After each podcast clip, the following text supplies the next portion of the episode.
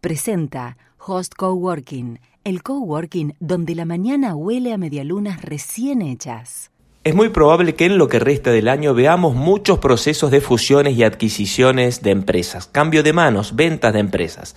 Ya está pasando. En Garbarino, por ejemplo, hay un nuevo dueño o al menos una persona que ya ha firmado un preacuerdo de compra eh, para hacerse cargo de este importante retail de electrodomésticos que además tiene un canal digital y que tiene una red de sucursales realmente muy importante y que estaba pasando por un mal momento.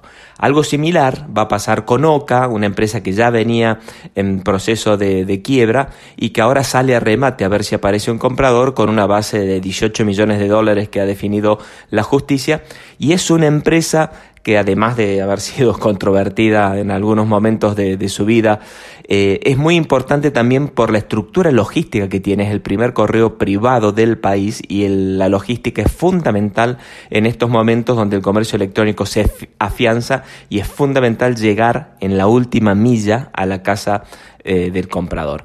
Pero estos son dos pequeños casos. Se analiza, se cree que van a venir muchos más por una razón muy concreta.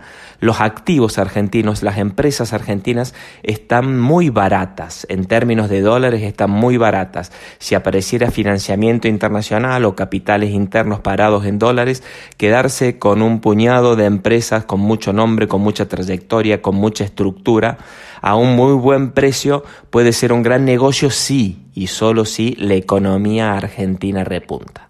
Algunos recordarán que precisamente eso fue lo que hizo el empresario Juan Navarro en los 90, que construyó un imperio casi de la nada, comprando empresas que estaban en problemas, apalancándose en deuda que pudo conseguir y así transformarse de un empresario casi desconocido en un magnate de las empresas que luego también tuvo su caso. En resumen, Garbarino cambia de manos, Oca cambiará de manos, se vienen muchos cambios de manos en empresas importantes porque están muy baratas y si Argentina vuelve a tener una nueva oportunidad, eso también va a ser una oportunidad de negocio.